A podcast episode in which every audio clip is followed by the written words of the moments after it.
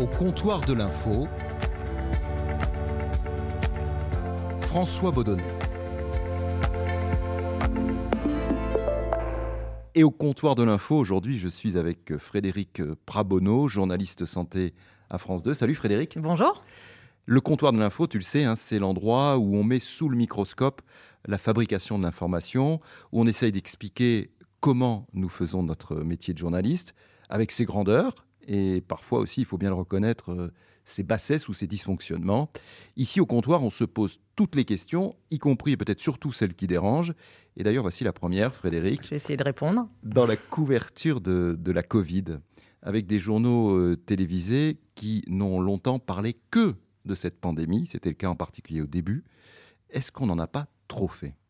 C'est vrai que c'est ce qu'on entend hein, de certains euh, téléspectateurs ou même des gens proches de nous qui nous disent c'est bon, on en a marre.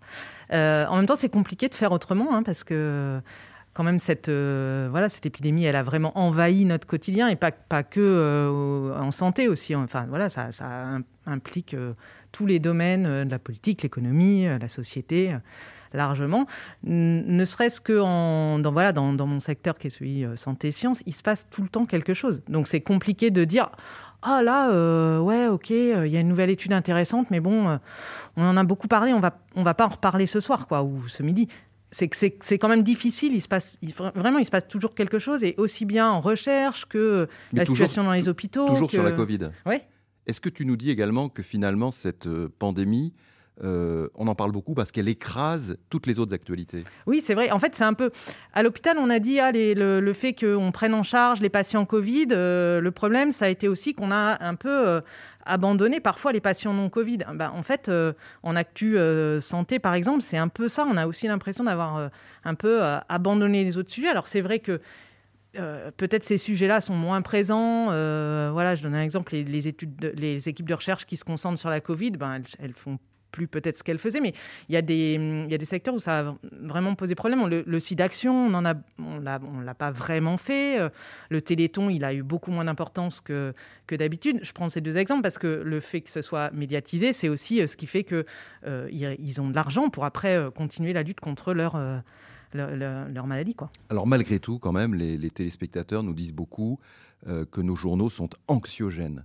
Il y a une initiative de, la RTBF, la, télévision euh, belge francophone, qui est intéressante puisqu'ils ont dit que dorénavant, ils ne mettraient pas plus de 50% de, pandémie dans leurs journaux télévisés. Qu'est-ce que tu penses de cette initiative?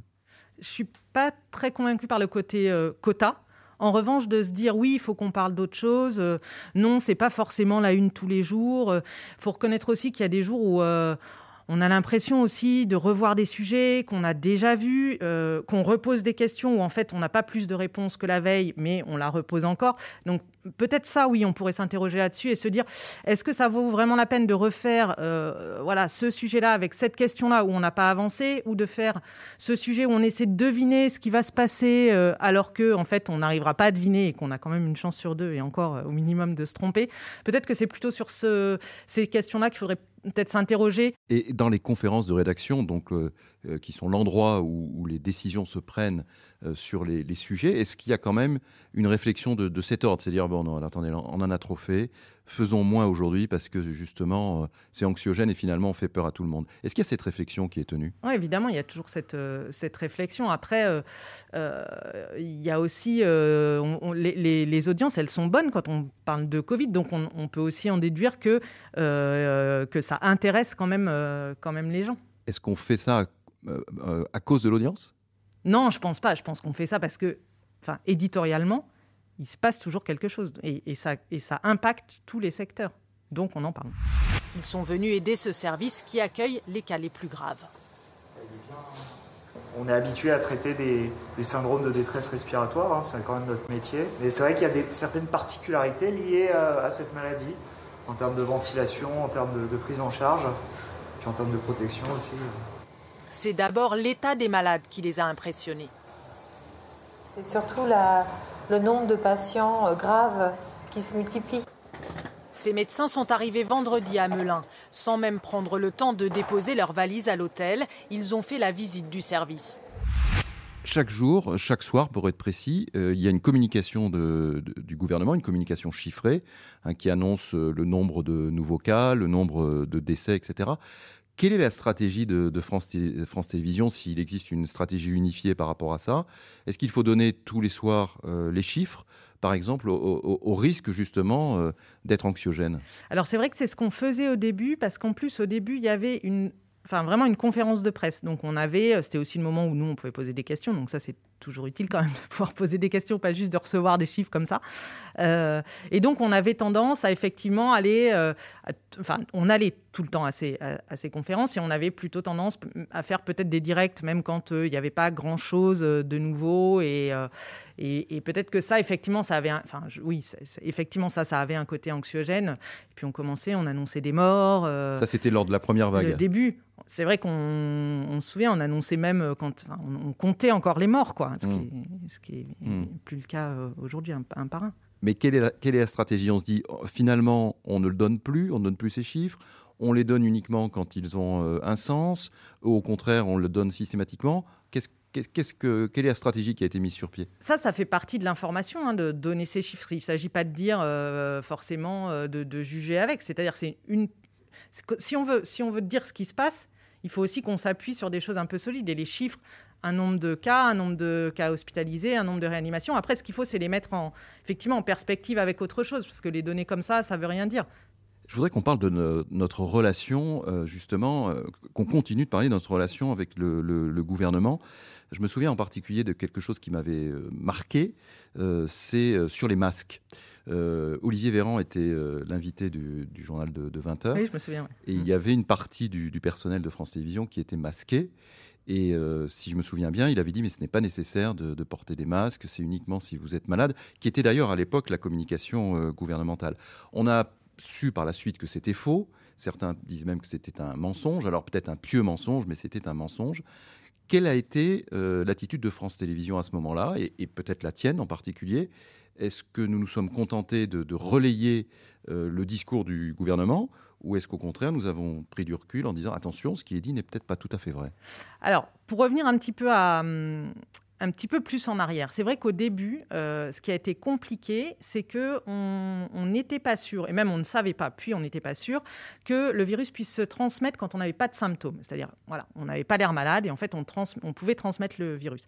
Il y a eu quelques premières études, mais qui ont été assez critiquées par la communauté scientifique parce qu'elles n'étaient pas forcément très bien faites. Et donc, on a mis du temps à se dire, euh, quand je dis on, c'est même la communauté scientifique, a mis un petit peu de temps à se dire, enfin, à s'apercevoir que ce virus se transmettait même sans symptômes.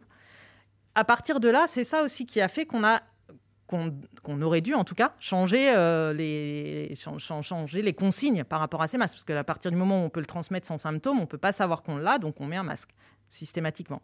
Sauf que là, on s'en souvient tous, hein, c'est poser la question de la disponibilité des masques. Et là où moi je pense qu'on aurait peut-être dû aller plus loin dans, euh, dans les questions qu'on aurait dû poser aussi au gouvernement quand on nous disait mais le masque, c'est pas la peine il est fondamental que les personnes qui ne sont pas malades, qui ne correspondent pas aux critères retenus et qui ne se sont pas vues indiquer le port d'un masque, n'aillent pas chercher des masques d'une manière ou d'une autre parce qu'ils sont importants pour celles et ceux qui en ont besoin.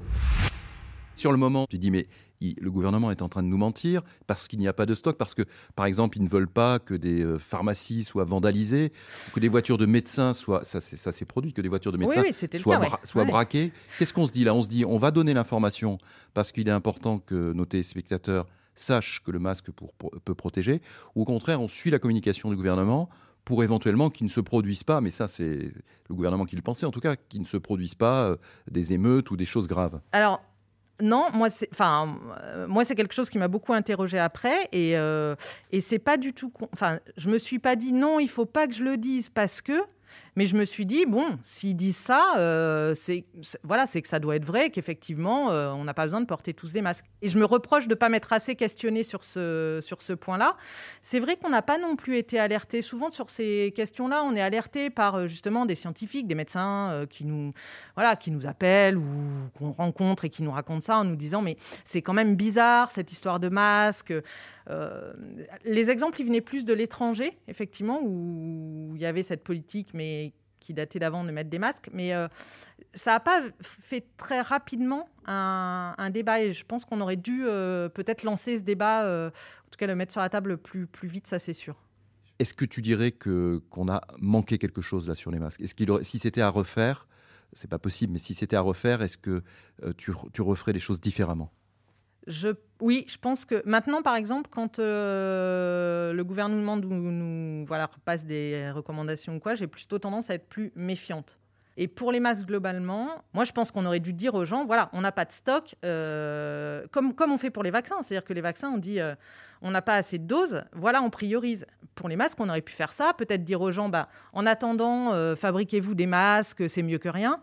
Je pense que ça, on aurait dû le faire.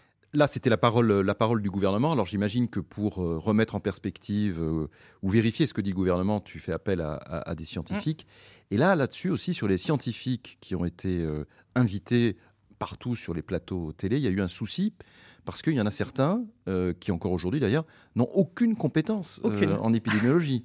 Hein, je pense à quelqu'un en particulier qui est, je crois, néphrologue. et pourtant, on donne la parole à ces gens-là. Est-ce que là encore, il y a une réflexion sur ne devrait-on pas, euh, finalement, ne donner la parole aux médecins, mais uniquement aux médecins qui sont spécialistes? Euh, Juste pour prendre un seul exemple, il y a eu un, moment, un, médecin est arrivé, et en fait, moi je le connaissais comme médecin du sport. Il était reconnu, euh, voilà, j'avais fait des interviews de lui dans le domaine sportif. Et là, il arrive et il nous dit il n'y aura pas de deuxième vague. Il fait partie de, cette, de ce groupe qu'on a appelé les, les rassuristes. Évidemment que tous les warnings s'allument et qu'on se dit mais c'est quand même bizarre de quoi il parle, d'où il parle. Donc, Et là, tu lui donnes la parole, du coup Alors, on est allé le voir. On a regardé sur quoi il se basait. Euh, objectivement, euh, sur pas grand-chose. Euh, ça n'empêche pas de lui donner la parole. On va pas nous faire les censeurs et dire on peut lui donner la parole, mais pas tout seul. C'est-à-dire que si on lui donne la parole, il faut qu'il y ait quelqu'un en face pour lui répondre et pour le challenger un peu et puis pour remettre aussi en, cause ce qu'il dit. Enfin, en tout cas, relativiser. Il faut qu'on donne aux gens la possibilité, eux, de, de, juger et de dire, euh, lui dit ça, en fait, euh, sur quoi il se base et euh, qu'est-ce qu'on qu'est-ce qu'on lui répond. Quoi. Mais, mais pourquoi hein, donner la parole à un médecin du sport pour nous parler d'une épidémie? Parce que j'imagine que le téléspectateur, même si dans le même sujet, il voit deux personnes qui sont en désaccord, pour lui, ce sont deux médecins on peut pas dire. En fait, on n'est pas dans un petit monde fermé. on les entendait sur les chaînes d'infos en continu. On les voit sur Twitter. Ils sont très actifs. Après, euh, du coup, il joue, il joue un rôle dans, ce, dans ces débats-là. Donc, on peut pas les. On a, pas, moi, je trouve que c'est pas à nous de les, censurer. En revanche, euh, les laisser parler tout seuls, euh, comme ça se voit sur des chaînes en continu, comme on l'a on vu avec le professeur Raoult qui a pris, qui lui, de toute façon, n'accepte que des interviews où il peut parler longuement tout seul ou en face, euh, voilà, il n'a pas forcément une, euh, une répartie euh, qui serait celle de, de, spécialistes qui peuvent lui mettre effectivement des études qui, en, face de, de ce qu'il va dire. Là, oui, pour moi, ça pose, ça pose problème. Est-ce qu'on ne devrait pas, pardon, je reviens là-dessus, mais on ne devrait pas se faire une liste ah ben moi, c'est ce que je fais de gens sérieux et, ne donner la parole qu'à ces gens-là Moi, c'est ce que je fais. Hein. Moi, j'ai ma liste. Euh, voilà, je, sais qui j'ai. Euh, par exemple, euh, il y, a des choses un peu toutes bêtes, mais effectivement, on prend des gens qui sont sur le terrain. On prend des gens qui travaillent, par exemple, pour des sociétés savantes, parce que, enfin, qui travaillent, pas qui travaillent, mais qui font partie de sociétés savantes. Il y a une société des infectiologues, par exemple, où on sait que, voilà, ça va être des gens enfin, des gens sérieux, et puis un côté aussi collectif, c'est-à-dire qu'ils discutent entre eux. Le professeur Raoult, hein, puisque lui, il a, il a été évidemment important sur le plan médiatique. Euh, dans cette crise, est-ce que tu estimes que France Télévisions a fait correctement son travail journalistique vis -vis de lui? Je dirais que globalement oui, il me semble, enfin j'espère, même si euh, moi j'ai vu des sujets que j'ai pas trouvé assez prudents pour être honnête sur l'hydroxychloroquine sur notre antenne. Parce qu'ils étaient trop optimistes. Oui. Alors je comprends hein, évidemment que c'est tentant, on nous dit euh, il y a une option, c'est vrai pour l'hydroxychloroquine, mais, mais, malheureusement on n'a pas trop appris parce que c'est encore vrai aujourd'hui. Évidemment qu'on a envie euh, de dire ah là il y a un espoir, ah là il y a, a peut-être un traitement. C'est bien de, montrer aussi qu'il y a des, pistes, mais il faut être honnête sur euh, justement sur les raisons d'espérer et les raisons d'être euh, prudent. Quels sont les critères justement À partir de quel moment euh, on décide, tu décides de, traiter un, traitement qui, donne de, l'espoir Est-ce qu'il faut qu'il y ait d'abord une étude euh, scientifique qui, est reconnue mm. par, euh, par la communauté scientifique ou est-ce qu'on y va parce que, bah, allez, les autres médias en parlent? C'est compliqué quand à la radio le matin vous entendez Oh, il y a eu un médicament, non, un traitement miracle à l'Institut Pasteur de Lille, que c'est repris voilà, dans des journaux, etc. c'est compliqué d'aller dire à, des, à, nos rédacteurs en chef, euh, ça, il ne faut pas le faire parce que pour l'instant, c'est vrai que euh, c'est vrai sur des cellules, mais il n'y a pas eu d'études, on n'en est même pas à un essai clinique et euh, et voilà, et donc bah, c'est tôt là, pour appeler. C'est quand même terrible. Là. Enfin, je veux dire, eh ben, comment tu fais En fait, si voilà, ce qu'on a fait, c'est qu'on l'a quand même fait parce que dans la mesure où tout le monde en parle, en fait, on se dit bon, ok, tout le monde en parle, ben, nous parlons-en bien. C'est-à-dire, non, on ne va pas le présenter comme un traitement miracle. On va dire, voilà pourquoi est-ce que, euh, là en l'occurrence, l'Institut Pasteur de Lille a suivi cette piste et voilà ce qu'ils espèrent. Mais il faut absolument qu'en face, il y ait quelqu'un pour relativiser tout ça. Et est-ce qu'on traite suffisamment après coup? Est-ce qu'on traite à nouveau euh, suffisamment ce dont on a parlé quelques, semaines euh, plus tôt? J'ai un, exemple, moi, qui m'avait marqué, c'est celui de l'efficacité supposée de la nicotine. Euh, on disait à un moment euh, que la nicotine euh, pouvait peut-être permettre de ne pas mmh. attraper le, la, Covid. Et le risque est évidemment de pousser les gens à, fumer, en tout cas. Oui, tu as raison, c'était vrai. Et, là-dessus, par exemple, comment ça s'est passé? Il y a eu discussion à l'intérieur de la rédaction en disant mais non, on peut pas dire, on peut pas dire ça parce que le, le, tabac est, plus mortel, enfin est, très mortel également, donc il faut surtout pas dire ça. Ça, c'est le, c'est le gros problème de la différence entre le temps médiatique et le temps scientifique. C'est-à-dire pour faire une étude, il faut du temps. Là, par exemple, euh, l'étude sur, il y a une étude hein, qui, est, qui, est, mise en place pour voir effectivement, parce que l'hypothèse c'est que ce serait la nicotine qui, euh, qui protégerait, entre guillemets, en tout cas qui, euh, ciblerait les mêmes récepteurs que, euh, que le coronavirus, enfin que le virus, et donc il y aurait une espèce de, de, concurrence entre les deux. Il y a une étude qui a été mise en place, qui a commencé euh, cet automne, pour voir si c'est le cas ou pas voilà, il faut attendre le résultat de cette étude pour savoir. Et c'est vrai que nous, euh, on, aurait tout le temps envie d'avoir les, résultats avant même presque de poser la question, mais il faut attendre. Le, une étude, ça prend du temps. Le temps scientifique, c'est pas le même que le temps médiatique. Il s'agit d'une femme de 89 ans.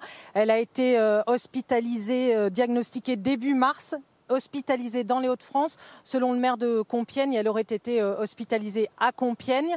On en saura sans doute euh, un peu plus euh, après le point de la Direction générale de la santé. Ce qu'on vient d'entendre, Frédéric, c'était, toi en, direct dans le, journal télévisé qui nous annonçait à l'époque quatre morts. C'était il y a même pas un an. ça paraît très très très loin. Est-ce qu'au début de cette pandémie, tu t'es dit qu'on allait arriver dans la situation dans laquelle on est aujourd'hui Non, franchement non. En plus, moi, au début, en fait, quand l'épidémie est arrivée en Chine, qui a eu les mesures de, très strictes hein, de, confinement, euh, moi, j'ai eu l'espoir. Enfin, j'ai eu l'espoir, et puis c'était aussi ce que nous disaient euh, voilà, des gens qui connaissent vraiment, qui sont vraiment des, vrais spécialistes des, des maladies infectieuses, l'espoir que ça, qu'on arrive à le maîtriser en fait et qu'on arrive à le cantonner euh, voilà, dans, en Chine et, que ça et que ça diffuse pas. Et là où en fait moi j'ai commencé à m'inquiéter euh, et, à, avoir aussi des discours plus inquiétants autour, c'est euh, quand il y a eu les cas en Italie, où là on s'est dit bah, il n'y a pas de raison que ça arrive pas chez nous quoi. Est-ce qu'il y a des rencontres qui t'ont particulièrement marqué dans la couverture de cette pandémie? Oui, il y en a plein. Hein. Il y en a plein. Peut-être si je devais juste en en retenir une, ça serait euh, celle d'Henri. C'est un, monsieur, un retraité qui a plus de 90 ans. Il est donc il a, il a attrapé. Euh, euh, il a été infecté pendant la, première vague et il a dû être transféré en réanimation ce monsieur, il serait, on ne l'aurait pas intubé parce que voilà, parce qu'il était très âgé, qu'il n'aurait pas pu supporter, supporter ça. Euh, à un moment, l'équipe a appelé une nuit, un soir, a appelé euh, ses enfants, sa femme, euh, en gros pour, pour, lui dire, pour lui dire au revoir. Quoi. Une bataille menée aux côtés de son épouse, dépistée positive elle aussi. Quand j'ai su que j'étais positive, ça, vraiment, ça ne m'a rien fait. Parce qu'on m'a dit, bah, vous allez aller dans la chambre à deux lits avec votre époux. On s'est retrouvés tous les deux. Hein, voilà. Et, Henri, il a passé la nuit Et aujourd'hui, il est sorti de l'hôpital et il est, il est rentré chez lui et il va bien, quoi. Et ça, c'était une vraie belle rencontre parce qu'en plus, il avait une espèce de reconnaissance aussi pour, pour les équipes, pour les soignants, qui était aussi touchante. Et c'est, on parle beaucoup des décès chez les personnes âgées. Et c'est bien d'avoir aussi ces messages d'espoir pour dire ah, attendez, il y a aussi heureusement plein de personnes âgées qui, qui rentrent chez elles. Merci beaucoup Frédéric euh, d'avoir été euh, avec euh, moi au, comptoir de l'info. Merci encore. Et nous, on se retrouve très bientôt pour un prochain épisode.